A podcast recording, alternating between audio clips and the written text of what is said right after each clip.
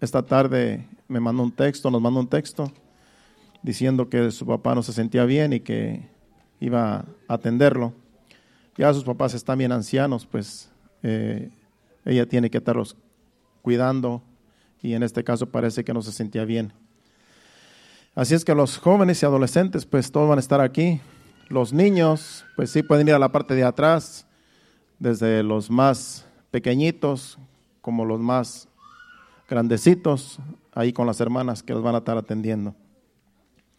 También el hermano Alfonso no está porque ayer salió del estado, fue a hacer una diligencia, ya me imagino que ya viene de camino, ya, pero el miércoles, primero día, ya va a estar aquí con nosotros.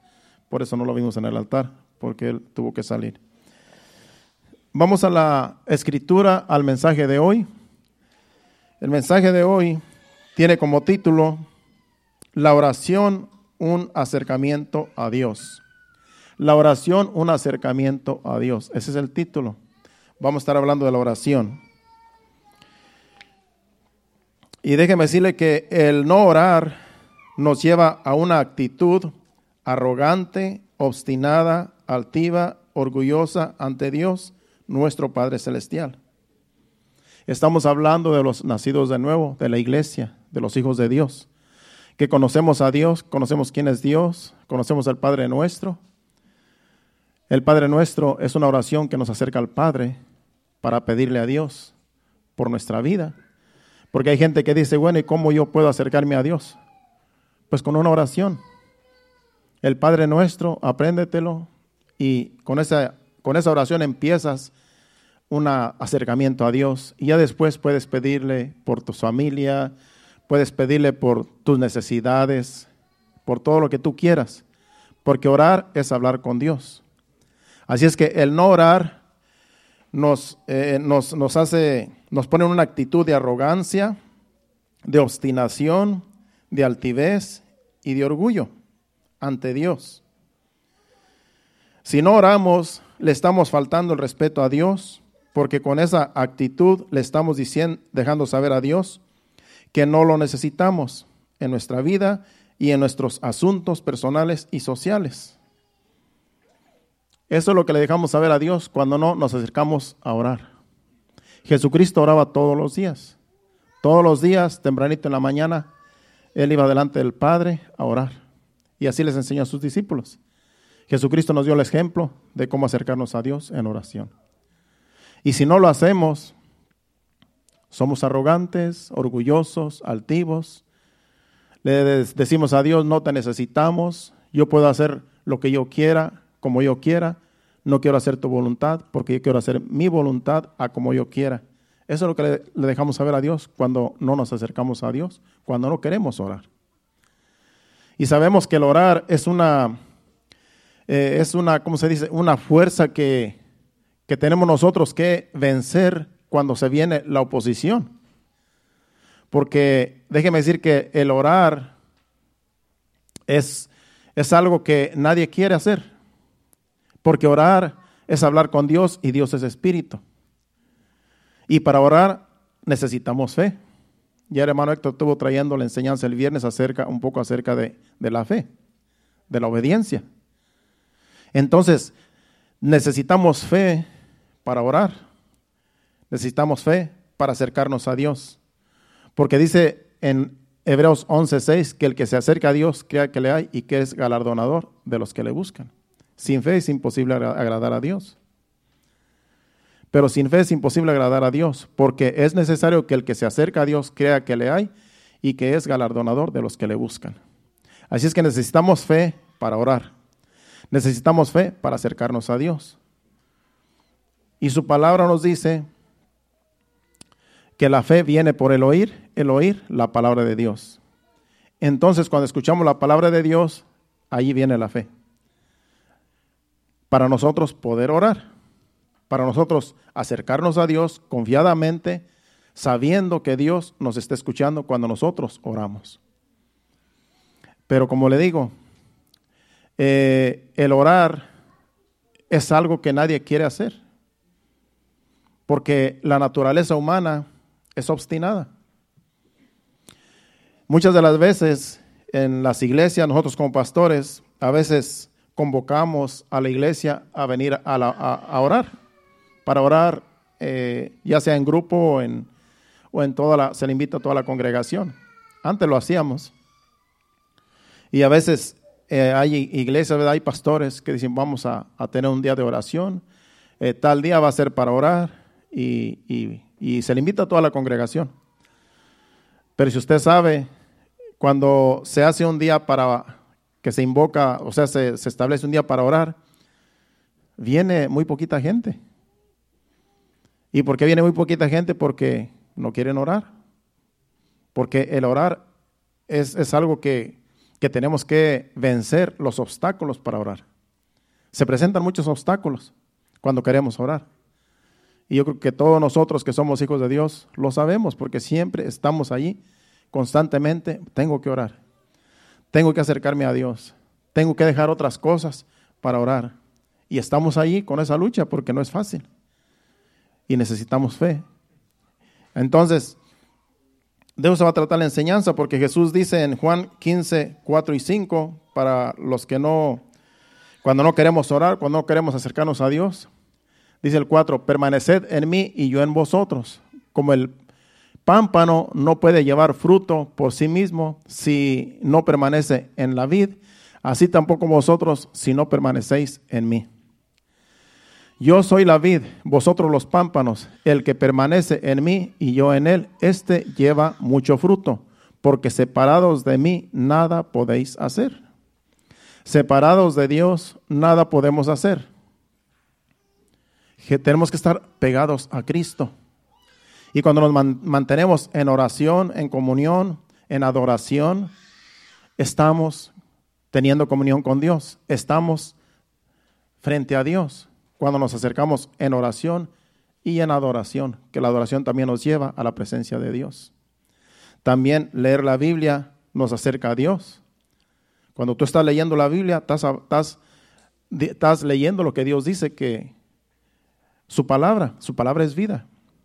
Entonces, es muy importante acercarnos a Dios, porque allí está la bendición. Cuando nos acercamos a Dios, es una actitud de humildad.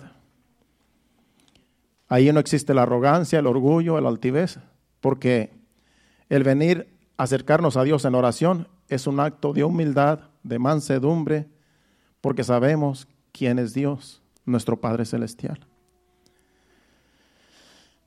Vamos a Mateo capítulo 6, versículos 5 y 6, porque aquí Jesús habla de la oración. Dice, y cuando ores, no seas como los hipócritas, porque ellos aman el orar en pie en las sinagogas y en las esquinas de las calles, para ser vistos de los hombres. De cierto os digo que ya tienen su recompensa. Mas tú cuando ores, entra en tu aposento y cerrada la puerta, ora a tu Padre que está en secreto y tu Padre que ve en lo secreto te recompensará en público. Ahí dice cuando ores. Ahí no dice si quieres orar, si algún día se te ocurre orar, dice cuando ores. Porque ahí Jesucristo nos está dejando saber y espera que nosotros oremos. Que nosotros como hijos de Dios, como iglesia de Cristo, que nosotros oremos. Por eso dice cuando ores, porque Él espera que oremos. Espera que la iglesia ore, espera que tú ores, espera que yo ore. Entonces dice que en lo secreto es como nosotros debemos de acercarnos a Dios. A veces también se hacen oraciones eh, en, en así congregacionales, pero es mejor estar en secreto, cerrada la puerta, porque ahí solamente tú y Dios. Porque ahí tú le puedes decir a Dios todos, todas tus congojas, todas tus tristezas. Tú puedes llorar delante de Dios sin que nadie te esté viendo o escuchando. Y ahí estás tú cerca de Dios y Dios, y tú sientes la fortaleza, tú sientes que Dios está ahí contigo escuchándote, porque tú te acercas a Dios humildemente delante de Dios, sabiendo que Dios te está escuchando. Es muy importante nosotros como hijos de Dios, acercarnos a Dios en oración. Porque si no nos acercamos a Dios, Dios no se va a acercar a nosotros. Él espera que nosotros nos acerquemos a Él, para después Él acercarnos a nosotros, acercarse a nosotros. Porque los que estamos necesitados de Dios somos nosotros, no Dios. Dios es Dios. Nosotros somos los que necesitamos de Dios. Cuando tú necesitas un favor, tú estás esperando que alguien venga a tu casa a hacerte un favor. No, tú vas a buscar a ver quién te hace un favor. Porque tú necesitas un favor y buscas a ver quién te hace el favor.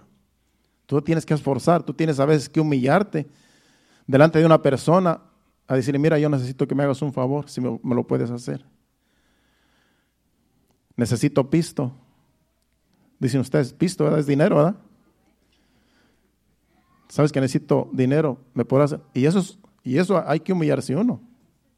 No es fácil ir a pedir prestado o ir a pedir un favor, porque es un acto de humildad. Y eso es lo que pasa cuando nosotros vamos en oración con Dios. Nos tenemos que humillar delante de Dios y decirle, Señor, yo te necesito. Yo tengo muchos problemas y yo no los puedo solucionar porque yo soy impotente. A veces no sé ni qué hacer, a veces no hay ni qué hacer, no hallo la salida, me siento acorralado, siento que todo se me cierra y yo necesito tu ayuda. Y Dios nos da la salida. Pero tenemos que humillarnos, tenemos que acercarnos a Dios.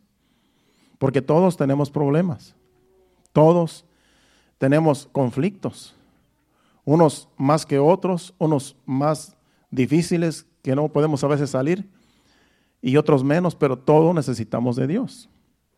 Y el problema es que cuando estamos bien afligidos, bien necesitados, es cuando más nos acercamos a Dios porque sabemos que Dios solamente Dios nos puede ayudar.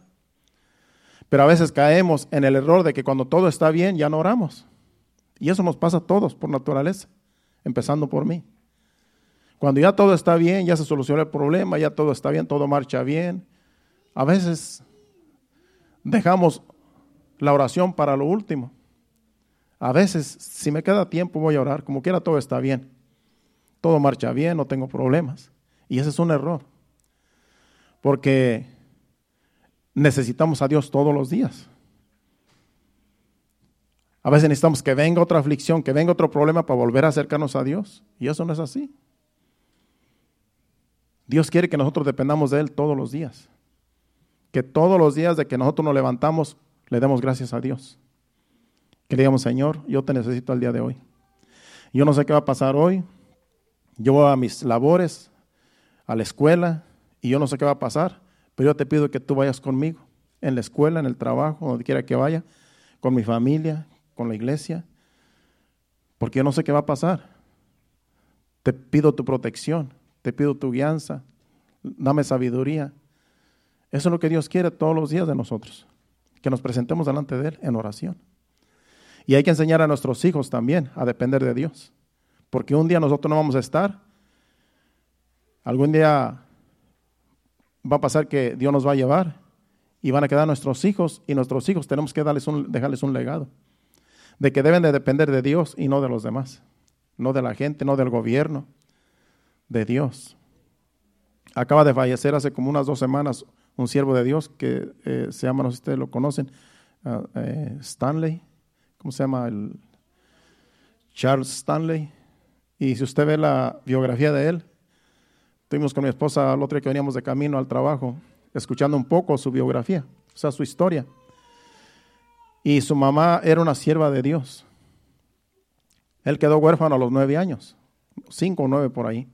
Estaba pequeño quedó huérfano y su madre, una madre de oración, tuvo que salir adelante con, con, él y no sé si tenía más hijos, no recuerdo si tenía más hijos, pero dice que su mamá todos los días oraba y lo sacó adelante y le enseñó a orar y él era, toda su vida fue un hombre de oración. Él siempre dependía de Dios porque su madre lo enseñó a depender de Dios. Y le decía, mira, yo un día no voy a estar, pero Dios va a estar contigo. Mantente en oración toda tu vida, dice, y pase lo que pase, aunque yo ya no esté, Dios estará contigo en toda tu vida. Y así fue. Ya tenía como 90 años. Pues, el Señor se lo llevó y siempre fue fiel a Dios y Dios fue fiel a él, porque él siempre se mantenía orando toda su vida. Así de importante la oración. nos acerca a Dios y nos hace depender de Dios. Nos hace sentir que necesitamos a Dios todos los días. Pero si dejamos de orar, nos sentimos que no necesitamos a Dios y que todo lo podemos solucionar nosotros mismos. Y ahí entra la altivez, la arrogancia, el orgullo. Y el problema es que eso va creciendo. Entre más, entre menos oremos, entre menos, entre más pasa el tiempo y menos oremos, más vamos a alejarnos de Dios. Porque van a pasar los días y vamos a ver que todo está bien, nada pasa, todo marcha bien. Y pasan los días, los meses y los años y hay personas que están bien lejos de Dios porque nunca se acercan a Dios en oración, ni siquiera para darle gracias por su vida. Y eso es triste, porque separados de Dios, como dice Jesucristo, separados de mí nada podemos hacer. Podemos hacer muchas cosas, pero en beneficio a nuestra alma nada. Y eso es lo, lo importante, que estando nosotros con Dios podemos hacer su voluntad y no la nuestra. Mientras que nosotros no nos acerquemos a Dios, vamos a hacer nuestra voluntad y no la voluntad de Dios. Y vamos a estar mal. De nada nos va a servir vivir en esta vida sin hacer la voluntad de Dios, porque estamos lejos de Dios. Pero acercándonos a Dios en oración, Dios nos puede guiar, nos puede abrir puertas, nos puede dirigir, nos puede hacer mejores ciudadanos, mejores esposos, mejores esposas, mejores hijos, porque vamos guiados por Dios haciendo su voluntad mientras nosotros nos mantenemos en oración. Vamos a Santiago 4.8.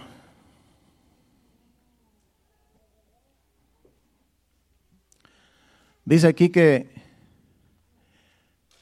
como le dije hace un momento, que para que Dios se acerque a nosotros tenemos que nosotros dar el primer paso, porque nosotros somos los que necesitamos a Dios.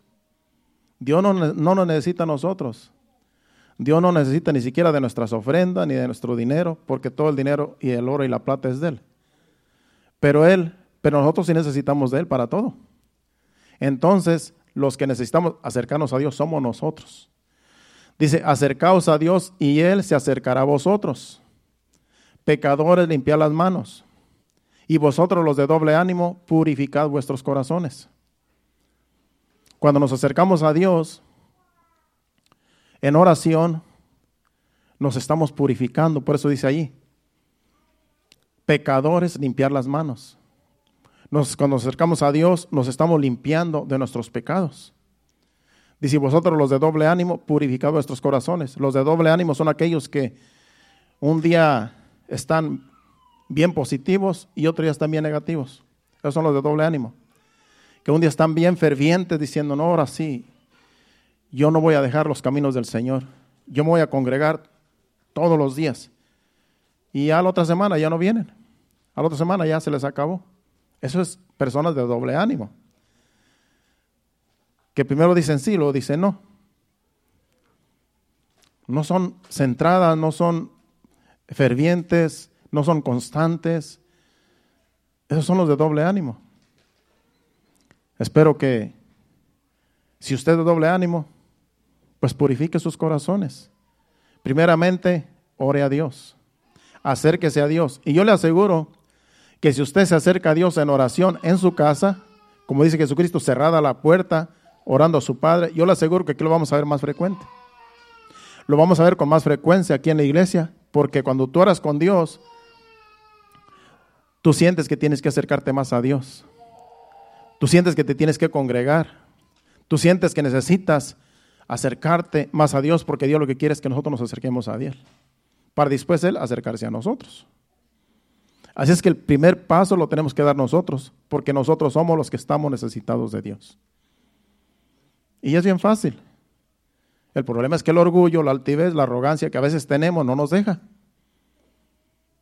Porque creemos que nosotros podemos hacer lo que queramos, estamos jóvenes, estamos fuertes, tenemos mucha vida por delante y el día de mañana no sabemos qué va a pasar. Entonces nosotros somos los necesitados y somos los que tenemos que esforzarnos para acercarnos a Dios en oración todos los días. Todos los días, porque todos los días necesitamos de Dios. Eso es lo que estoy enseñando a mi hija todos los días. Dale gracias a Dios tan siquiera antes de ir a la escuela. Tan siquiera le estoy enseñando que sea agradecida con Dios de las bendiciones que Dios nos da todos los días. En tiempos de profeta Isaías, el pueblo de Dios vivía como vive mucha gente religiosa hoy en día, que conoce a Dios, pero no se, se, somete a su voluntad. Isaías capítulo 1, versículos del 11 al 18. Así hay mucha gente hoy en día como en tiempos de Isaías. Pura religión, hacen cosas, hacen fiestas, eh, se congregan, pero pero Dios no se agrada de lo que ellos hacen. Porque aquí, ahorita vamos a leer todo lo que hacía el pueblo de Israel en este tiempo de Isaías y se va a dar cuenta que así hay mucha gente que, que van a los, a los servicios, hacen fiestas, hacen cultos, se gozan en los servicios y en los eventos, en todo lo que hacen, pero a Dios no le agrada porque hacen cosas malas, porque hacen cosas que, que Dios aborrece. Y entonces ellos se acercaban a Dios solamente religiosamente. Vamos a hacer esto porque esto agrada a Dios, vamos a otro, pero sus vidas allá afuera eran un desastre, eran malos. No se preocupaban por las necesidades de los demás.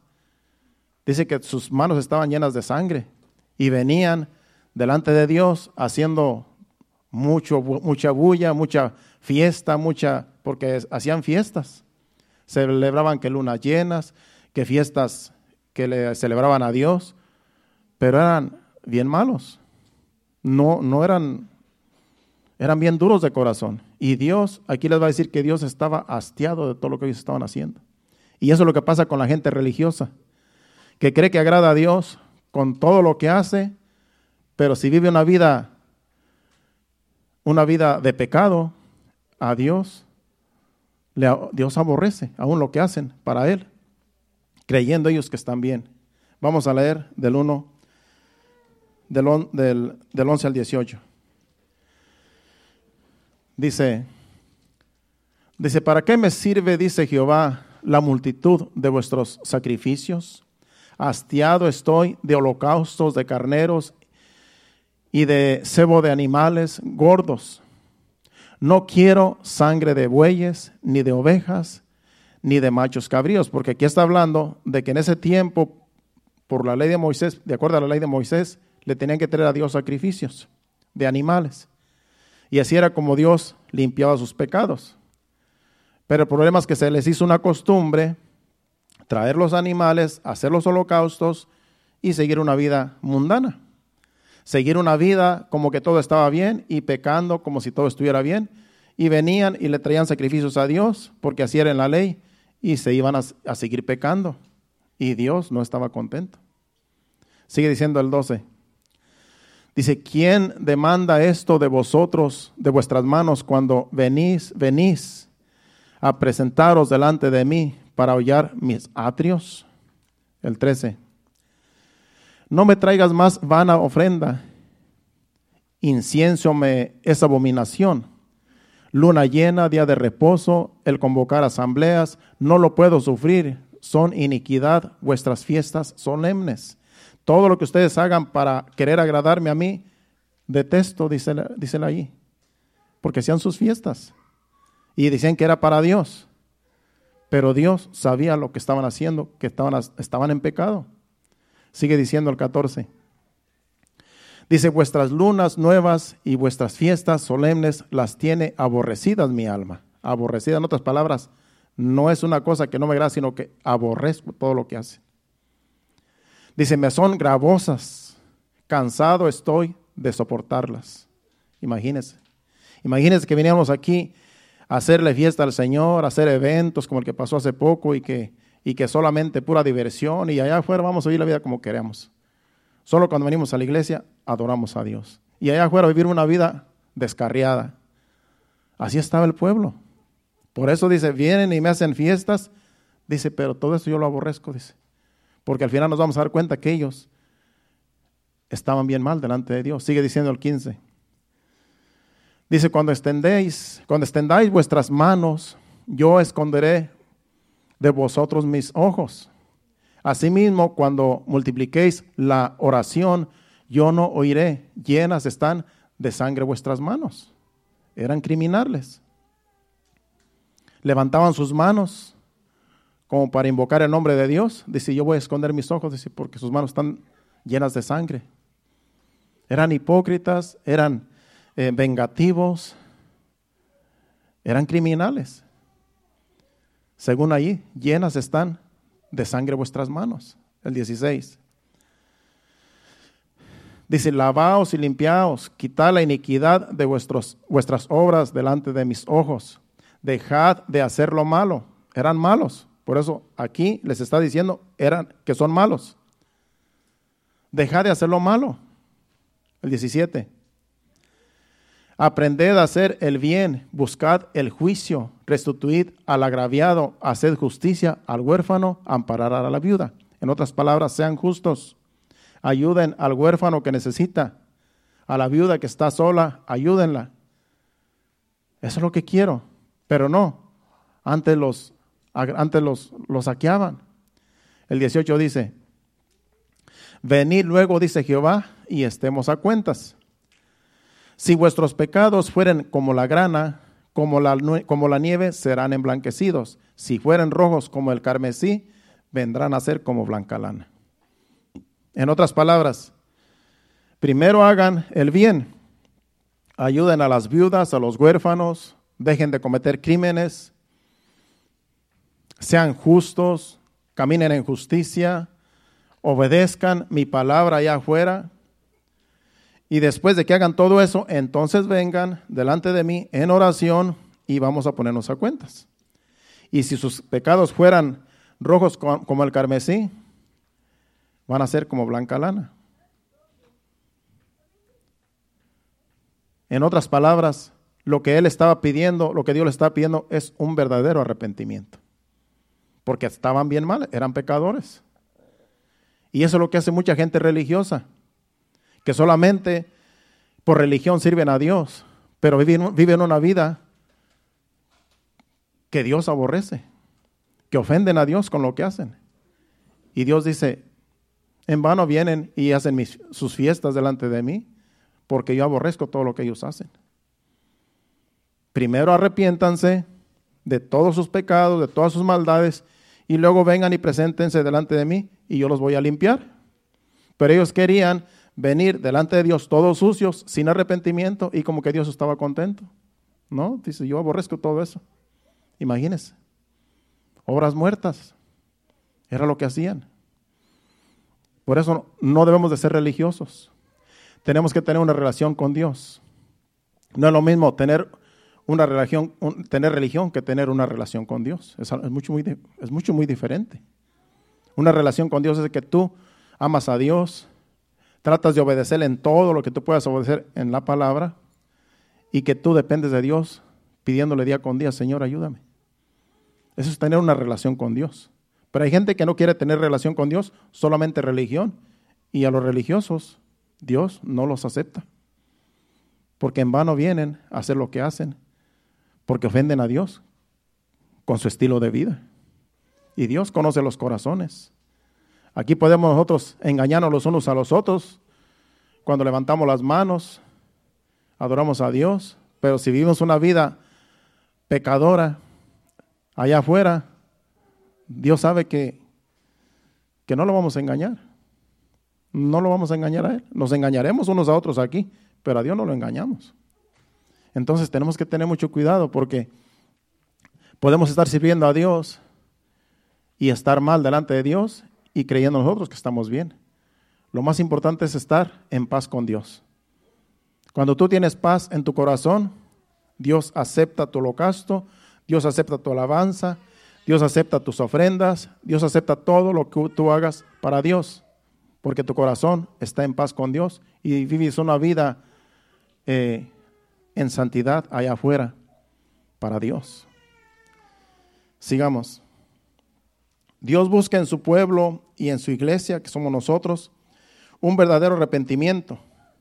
Sigamos ahora con el capítulo 29 de Isaías, versículo 13. Dios busca arrepentimiento. Dice, dice pues el Señor, porque este pueblo se acerca a mí con su boca y con sus labios me honra, pero su corazón está lejos de mí.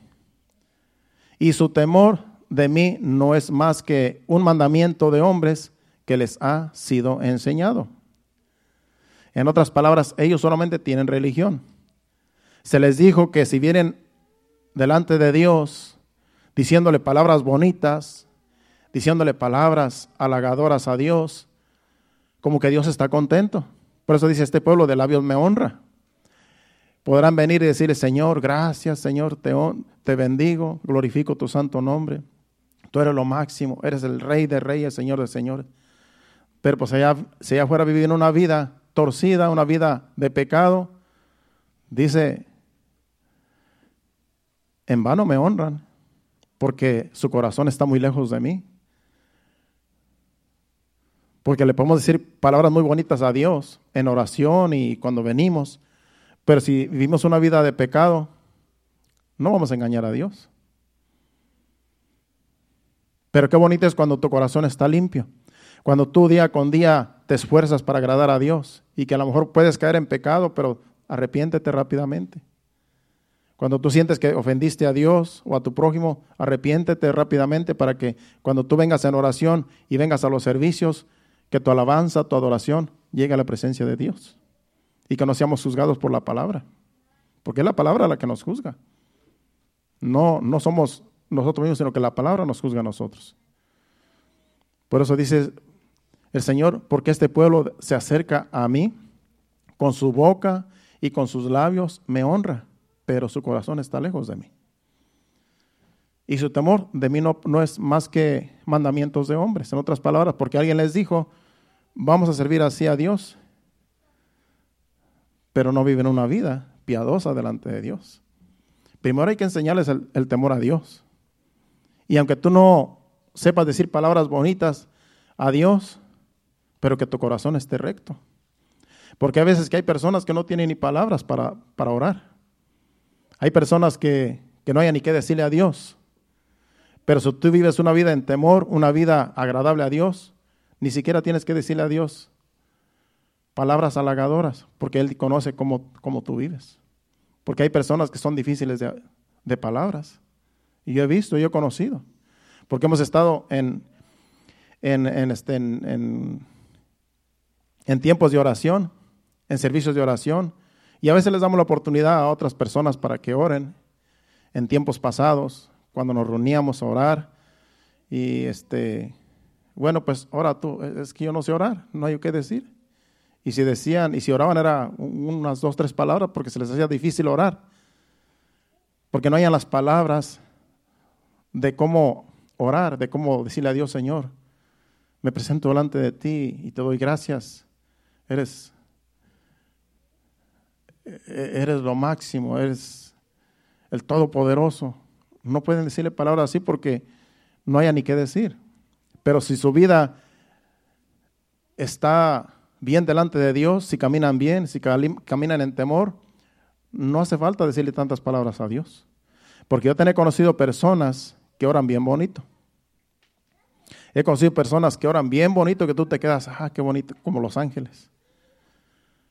Unas oraciones que dices, ¿cómo quisiera yo orar como, como ora esta persona? Pero pues allá afuera viven una vida bien torcida. Por eso aquí dice el profeta, de este pueblo de labios me honra, pero su corazón está lejos de mí porque tienen maldad en el corazón. Y Dios conoce los corazones. Es que es más importante vivir una vida en santidad que decirle tantas palabras bonitas a Dios. Tan solamente con que le diga, Señor, estoy necesitado, te necesito. Si no tiene nada más que decirle, te necesito, Señor. Ayúdame, perdóname. Soy malo, te ofendo, te ofendo con lo que hago, ofendo a mi esposa, ofendo a mi esposo. Eh, quiero agradarte y por más que quiero eh, siempre fallo. Eso es lo que Dios quiere. No hay que decirle palabras muy bonitas porque cuando recién empezamos nosotros en el Evangelio, había tres hermanas que se reunían a orar y tremendas oradoras. Eran de México las dos. Y mi esposa se unió a ellas. Y mi esposa pues estaba empezando y ella, se decía, qué bonito oran las hermanas. Yo quisiera orar como ellas. Pero después nos dábamos cuenta que andaban peleando con el marido. Que en la casa era un pleito todos los días. Y que mi esposo y que esto y lo otro. Y que y su esposo a veces ni, venían a la iglesia porque decían que no, no eran de buen testimonio en la casa. Pero como oraban, tú te quedabas que parecía que estabas escuchando a un ángel orando. Bien bonito. Pues es mejor que en su casa sean siervas de Dios, que se, que se sometan a la voluntad de Dios y que sean fieles a sus maridos, aunque aquí no vengan a orar muy bonito. Simplemente, Señor, te necesito. Ayúdame. Eso es lo que Dios quiere. Que le pongamos delante de Él todas nuestras aflicciones, nuestros problemas. Eso es orar. Eso es hablar con Dios. Y a Dios le agrada. Aunque ya Dios sabe la, necesidad que hay en nuestras vidas, pero Dios quiere que Dios nos quiere escuchar. Por eso es la oración. Porque Dios sabe todo lo que sufrimos, todo lo que pasamos. Dios ya lo sabe. Pero Él quiere que nosotros vayamos delante de Él humildemente en oración. Y Él dice que nos exalta cuando fuere tiempo.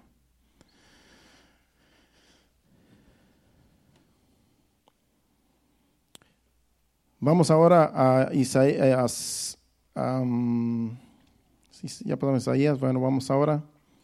El arrepentimiento, yo escribí aquí, el arrepentimiento, el arrepentimiento de todo corazón debe ser en oración, en la presencia de Dios, y si es posible, con gemidos y lloro. Estamos hablando de que si estamos mal delante de Dios, tenemos que venir en arrepentimiento primeramente en arrepentimiento para después presentarle nuestras quejas a Dios. Y Santiago 4 del 9, 10, 9 y 10 es una forma de cómo podemos venir humillados delante de Dios cuando estamos mal. Es una oración que podemos hacer cuando pecamos, cuando estamos mal y que nos duele lo que hacemos. Dice, afligíos y lamentad y llorad vuestra risa se, se convierta en lloro y vuestro gozo en tristeza. Humillaos delante del Señor y Él os exaltará. ¿Qué dice el versículo 9? Humillaos, afligíos. Afligidos cuando estamos mal delante de Dios. Afligidos cuando estamos pecando y que venimos en arrepentimiento. Lamentad, en otras palabras, Señor, lamento lo que he hecho, perdóname, he sido un pecador, he ofendido, te he ofendido, y llorar si es posible. Llorar delante de Dios, a Dios le gusta que nosotros nos derramemos en lágrimas delante de Él. Y que vuestra risa se convierta en lloro. Que la alegría eh, mundana que muchos a veces tenemos, que es mejor que se convierta en lloro. Dios prefiere vernos llorar de arrepentimiento que vernos eh, reír de alegría vacía. A veces es puro vacío. Hay personas que se la pasan riendo y riendo y riendo, pero es, pura, eh, son puras risas vacías.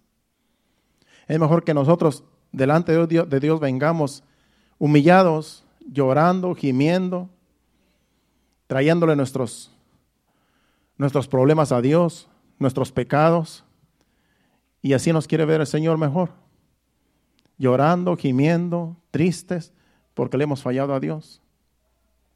Eso le agrada a Dios. Ese es un corazón arrepentido. Es un corazón humillado. Y un corazón humillado Dios no lo desprecia. Y el versículo 10 dice que Él los va a exaltar cuando fuere tiempo. En otras palabras, cuando tú vienes en esa actitud de humildad, de arrepentimiento, de lloro, de gemir, entonces Dios te va a exaltar a su tiempo. Porque tú viniste en arrepentimiento, trayendo tus problemas delante de Dios en oración. El Salmo 51 habla de David, el, eh, del rey David, después que, que fue amostrado por el profeta Natán, su corazón fue quebrantado en arrepentimiento. Vamos al Salmo 51 del 1 al 12. vamos a ver aquí cómo él, él había pecado. Sabemos el pecado de David, del rey David, que se metió con la mujer de otro hombre. Y ese hombre era un soldado de David. Y se metió con su esposa y hasta la embarazó, porque después más adelante dice que quedó embarazada. Y después de que se metió con la esposa del amigo de él, que era un soldado, porque andaba en la guerra el, esposo de esta mujer. Y aprovechó que andaba en la guerra para meterse con ella porque la codició. Y después de que la codició y, la estuvo, y estuvo con ella una noche, la regresó a su casa. Y después se dio cuenta que el esposo eh, vino de la guerra Y él quería que se quedara con la, a dormir con su esposa, pero era un fiel soldado. Entonces, cuando vino, el, se llamaba Uriel, eh, sí se llama Uriel, ¿verdad? Este, Uriel, Uriel Eteo, ¿verdad? Urias, Urias, sí, Urias, Urias Eteo. Era un fiel soldado. Y cuando eh, pasó que en esos días que se metió con esta mujer, que la esposa de él, llegó el soldado al palacio, a Jerusalén, de la guerra. Y él quería que se, que se durmieran con su esposa, pues para que, como la embarazó, para que pensara pues que el embarazo era de él. Y era tan fiel el soldado que no se fue a dormir a su casa, sino que se quedó a la puerta del palacio del rey como un guardia, como un vigilante. Y cuando el rey se dio cuenta que no se fue a su casa a dormir con su esposa, pues fue y le mandó decir, bueno, ¿por qué no te vas a tu casa? Vete con tu mujer y pásatela bien. Él lo que quería era tapar el sol con un dedo porque ya había cometido el pecado. Y él quería que se metiera, que, que su esposa, que su esposo durmiera con su esposa para que así, si salía embarazada, pues quedaba todo ahí como que era hijo de ella, del hombre, del esposo. Y él dijo, no, yo no puedo estar allá. Dice, estamos en guerra, dice. Y yo prefiero estar aquí, delante de mi rey, cuidando el palacio, cuidando las puertas del palacio. Dice, ¿qué voy a estar yo allá con mi mujer? Dice, si estamos en guerra. Y no fue. Y, después de que no, no, no, no, se fue a quedar con su esposa, le dijo al, al, jefe del, al, jefe del, del ejército, al general. Mira, dice, a este hombre, mételo en la fila al frente. Mételo, que sea de los primeros, pues para que lo mataran. Y pues como el, general era obediente, tenían que obedecer al rey. Pues sí, lo puso en las primeras filas para que lo mataran. Y lo mataron. Y él pensó que ya se acabó todo. Bueno, ya. Muerto el perro, se acabó la rabia, dice el dicho. Dicho, se, digo, se murió el, el esposo, de la mujer que, la tuve con, una noche con ella, pues ya nadie se va a dar cuenta, todo está escondido. Pero Dios sabía lo que había hecho. Y el profeta Natán, que era el profeta de Dios, lo confrontó. Y cuando lo confrontó, la historia es muy conmovedora. Pero aquí él, él, escribió este salmo de cuando él se arrepintió. Vamos a leerlo del 1, del 1 al 12. Dice, ten piedad de mí, oh Dios, conforme a tus misericordia. Conforme a la multitud de tus piedades, borra mis rebeliones. Aquí le está diciendo que tenga piedad de él, porque se dio cuenta que lo descubrieron en el pecado. Y él fue delante de Dios, ten piedad de mí, oh Dios. Dice el versículo 2, lávame más y más de mi maldad, límpiame de mi pecado. Sabía que, estaba, que había pecado porque lo descubrieron, salió a la luz. Dice, porque yo reconozco mis rebeliones y mi pecado está siempre delante de mí.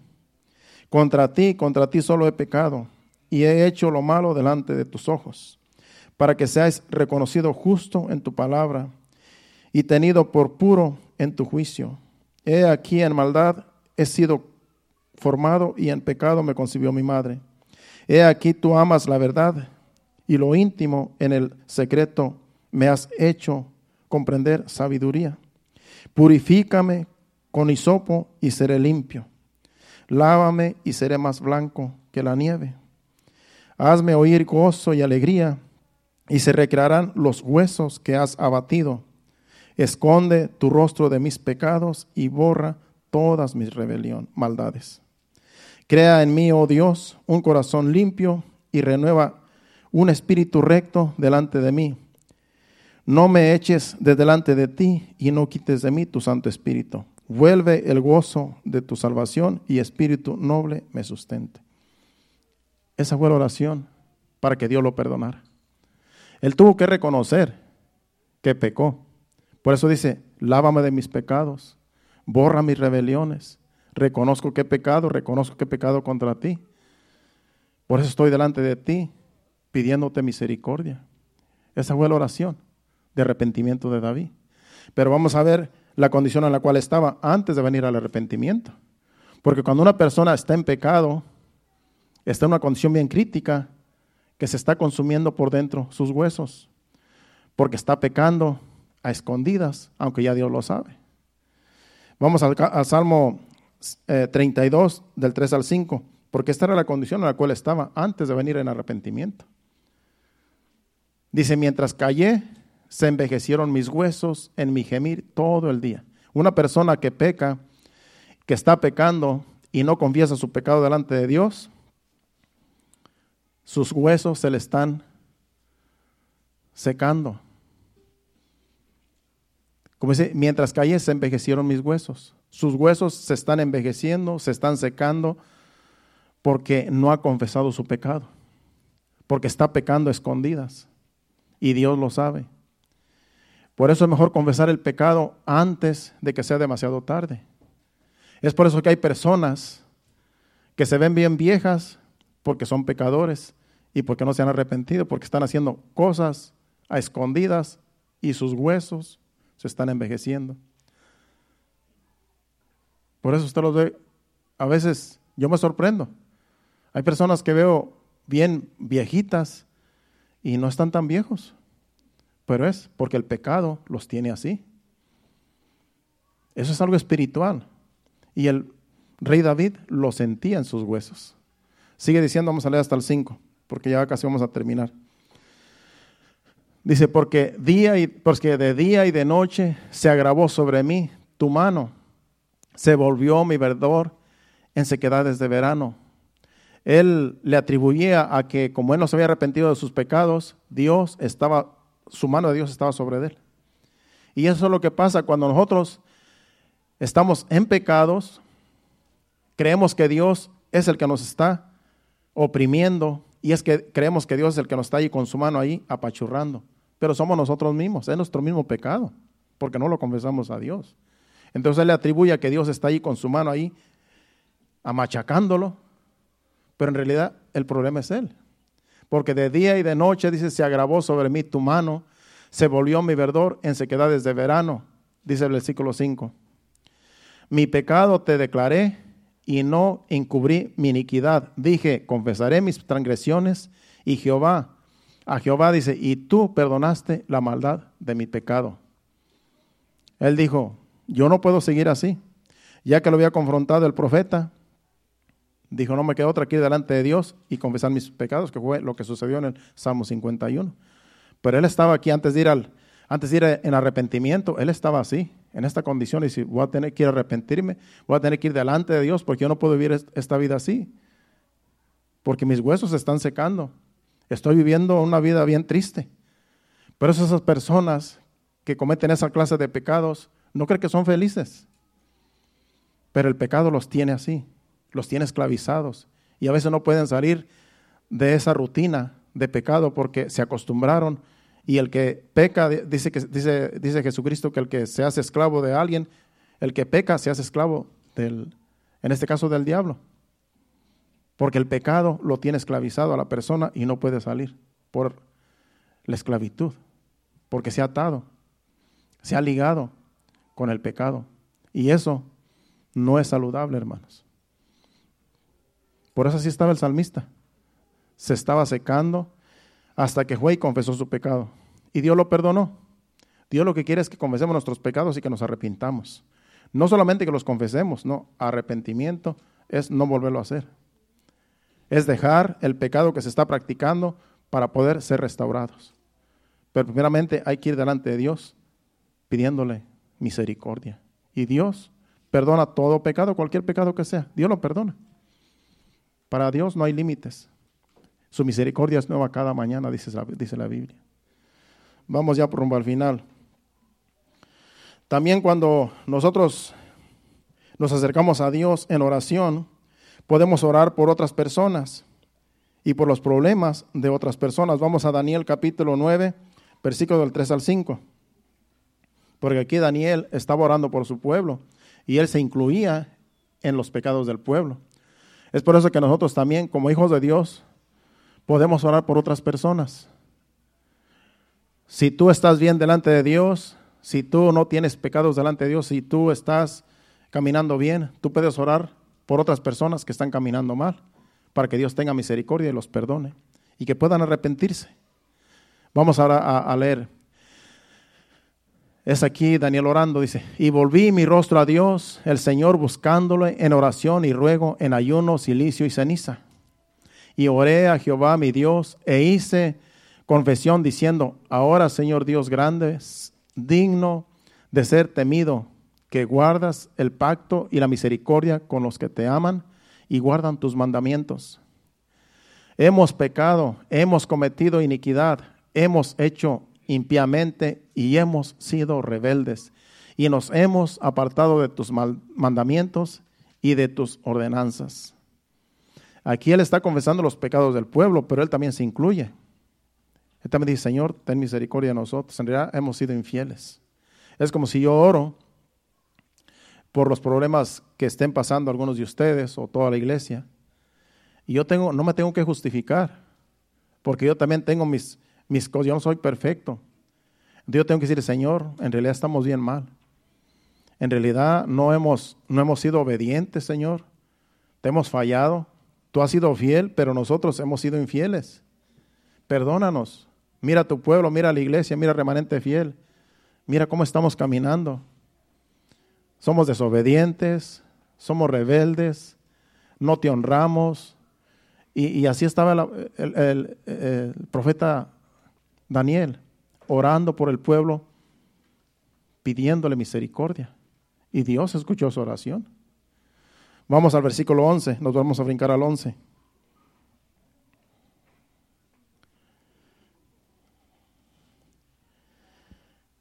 dice el 11, todo Israel traspasó tu ley y apartándose para no obedecer tu voz, por lo cual ha caído sobre nosotros la maldición y el juramento que está escrito en la ley de Moisés, siervo de Dios, porque contra él pecamos, contra Dios pecamos.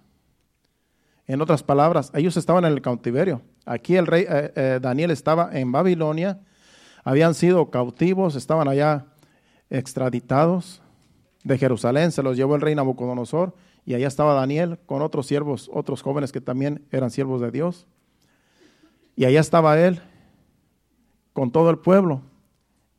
Y aunque Daniel era un siervo de Dios, que él no cometía pecados, pero él se incluía en el pueblo, diciendo, Señor, por culpa de nuestras transgresiones, de nuestra rebeldía, ahora estamos en este lugar, somos víctimas de nuestros propios errores y te pedimos que nos perdones, porque hemos sido transgresores de la ley de Moisés, que tú le diste a Moisés, y por eso nos pasó lo que nos pasó. Ten misericordia y ayúdanos. Vamos al 17 y al 18 para terminar ahí con Daniel. Versículos 17 y 18. Porque sigue, sigue intercediendo, porque todo el capítulo 9 es una oración pero solamente me estoy yendo a los versículos más importantes. Dice, ahora pues Dios nuestro, oye la oración de tu siervo y sus ruegos y haz que tu, que tu rostro resplandezca sobre tu santuario asolado por amor del Señor. El 18. Inclina, oh Dios, inclina, oh Dios mío, tu oído y oye, abre tus ojos y mira nuestras desolaciones y la ciudad sobre la cual es invocado tu nombre, porque no elevamos nuestras, nuestros ruegos ante ti confiados en nuestras justicias, sino en tus muchas misericordias. En otras palabras, elevamos nuestras manos y nuestras oraciones no porque seamos justos, no porque seamos buenos, buenos, sino porque tus misericordias son muchas. Y esas son las oraciones que Dios agrada. Señor, yo no soy ni digno de orar ante ti, no soy digno ni de levantar mis manos, porque en realidad te he fallado. No soy digno ni siquiera de presentarme delante de ti en oración, pero por tus muchas misericordias, no por nuestra justicia, sino por tus muchas misericordias, porque yo sé que tú eres misericordioso y tú nos puedes perdonar. Ayúdanos, Señor. Esas eran las oraciones de Daniel aquí. Y Dios escuchó su oración. Así es que podemos orar no solamente por nosotros, por nuestras necesidades, sino por las necesidades de los demás. Y Dios escucha esas oraciones. Vamos, también sucedió en Hechos capítulo 12, versículo del 5 al 11, cuando, cuando Pedro estaba, estaba encarcelado, lo encarcelaron por predicar la palabra. Y dice, Así que Pedro estaba custodiado en la cárcel, pero la iglesia hacía sin cesar oración a Dios por él. Él estaba en la cárcel.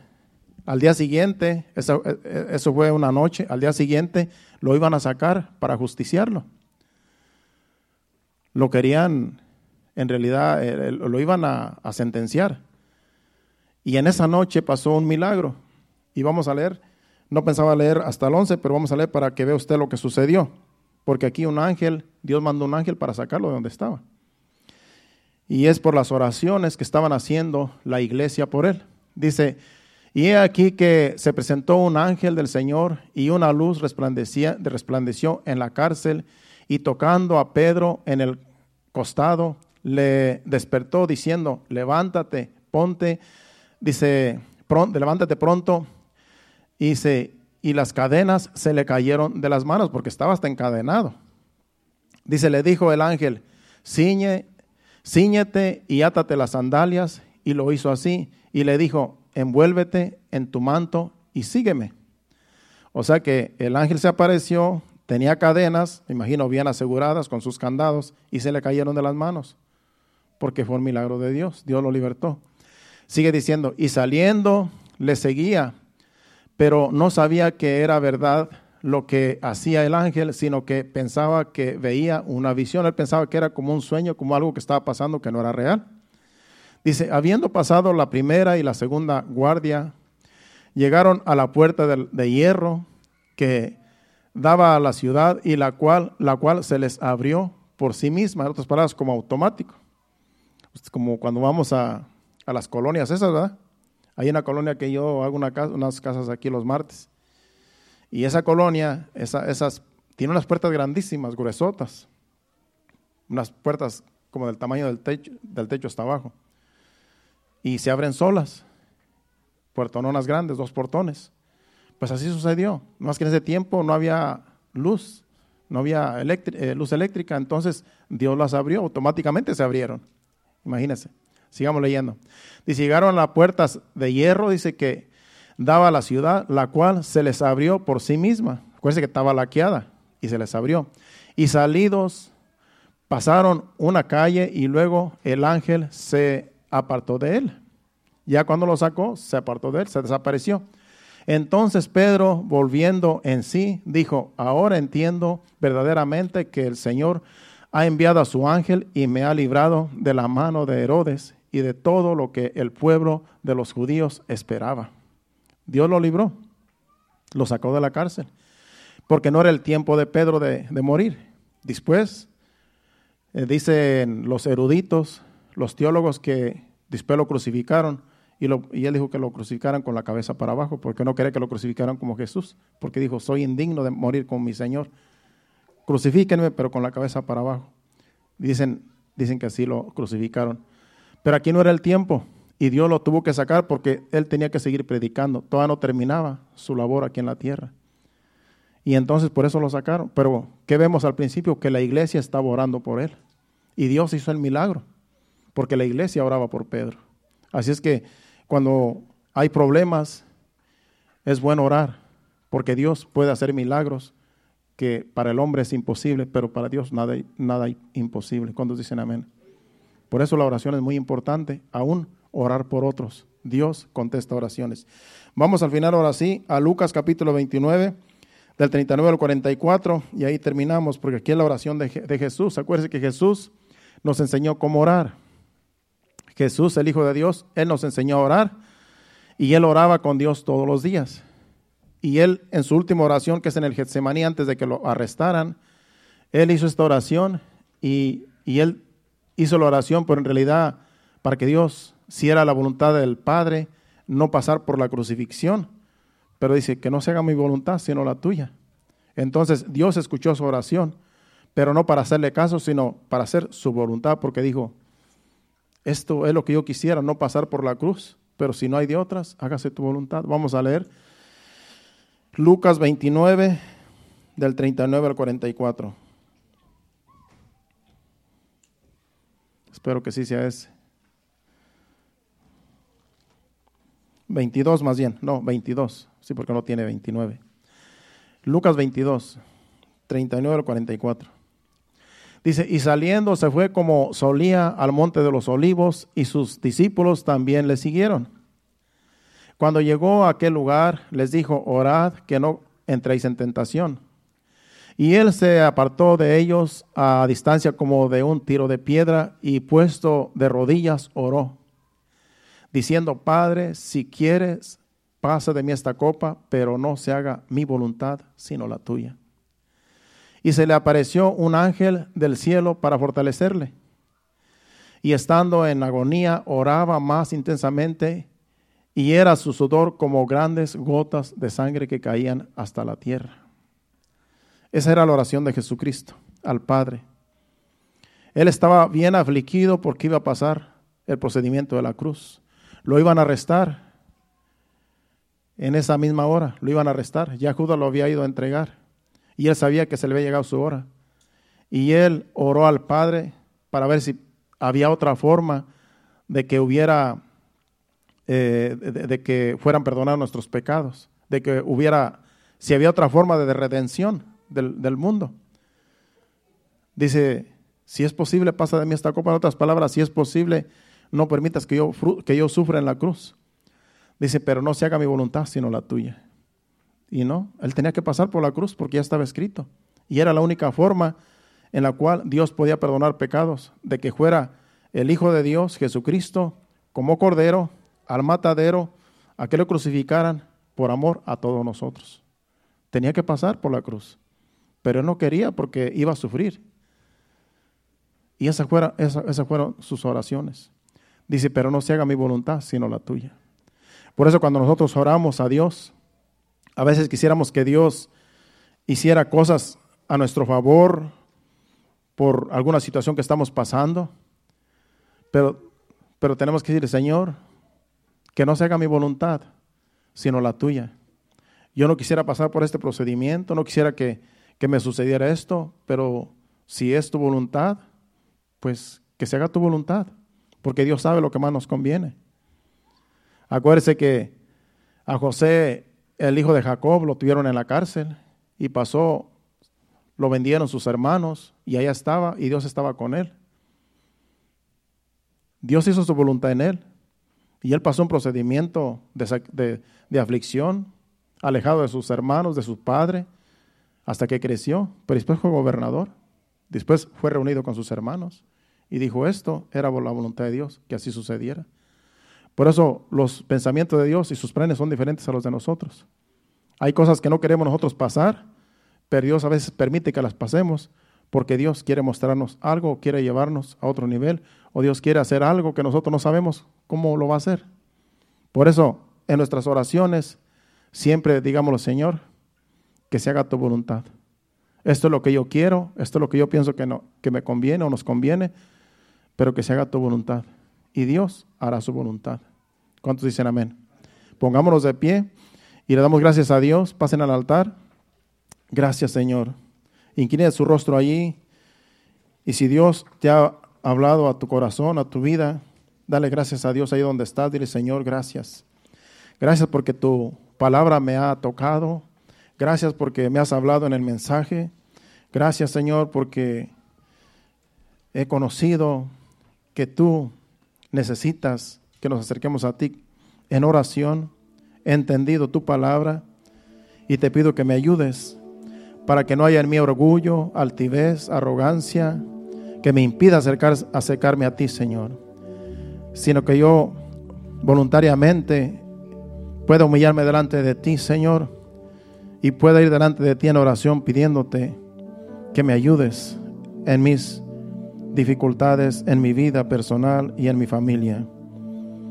Y Dios, Dios lo va a hacer. Acércate a Él. Acércate a Él en oración, en tu casa, allí en un lugar donde tú te sientas cómodo. Y allí dile, Señor, aquí estoy. Aquí estoy. Yo no sé ni qué decirte, pero tú sabes mi condición. Ayúdame, ayúdanos. Y Dios se hará presente de un modo u otro. Adora a Dios con este canto. Y así en breve nos despedimos. Gracias, Señor.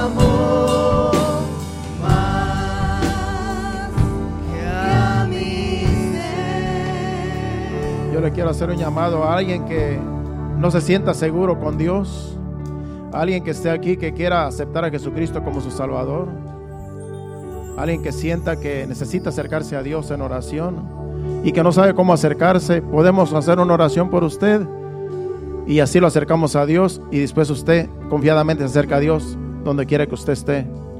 Por eso hago el llamado, si alguien quiere aceptar a Jesucristo como su Salvador, este es el momento de pasar para que así te vayas con Cristo en tu corazón, si es que no lo tienes, si es que no vive Jesucristo en tu corazón, este es el momento para que puedas pasar.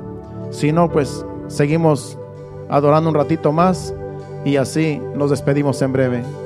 Adoremos un ratito más y el altar está abierto por si alguien quiere pasar.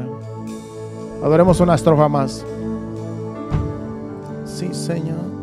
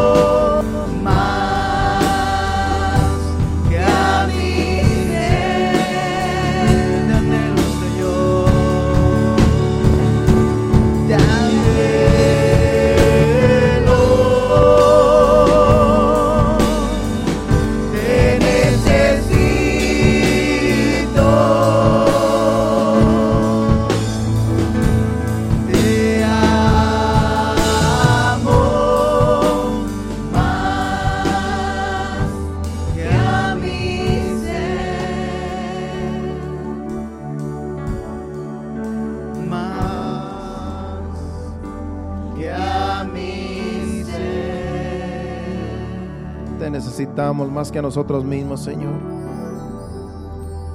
Gracias, Señor. Gracias, Padre Santo. Que podamos el día de mañana, Señor, presentarnos delante de ti en nuestro hogar, Señor. En ese aposento, Señor amado, donde nosotros podamos estar delante de ti, Señor, cada día en oración, rogándote, pidiéndote, Señor, que tengas misericordia de nosotros, Señor. Que cada día, Padre, podamos llegar a tu presencia en oración, pidiéndote por todas nuestras necesidades y que tú, Señor amado, puedas escuchar nuestros ruegos, nuestras súplicas. Ayúdanos con tu Espíritu Santo, motívanos, Señor. Te lo pedimos en el nombre de Jesús, Señor. Padre, nos vamos a despedir no de tu presencia, sino de este lugar, Padre, pidiéndote que nos lleves con bien a cada uno, Señor, desde el más pequeño hasta el más grande, Señor, niños, jóvenes, adultos. Llévanos con bien a nuestros hogares, Padre. Guía nuestros vehículos, quita todo tropiezo, todo obstáculo, Padre, para que todos lleguemos con bien a nuestro destino, a nuestro hogar, Padre. Y que tú, Señor amado, nos sigas fortaleciendo cada día, Señor, durante la noche, el día de mañana en la semana, en el trabajo, Señor. Que tú nos sigas guiando con tu Santo Espíritu, Señor.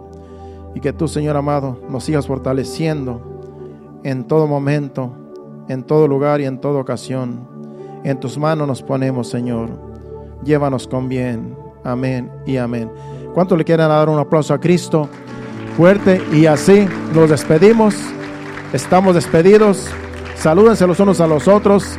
Y aquí estaremos el miércoles a las 7.30 para que todo el que pueda llegar. Dios les bendiga y estamos despedidos.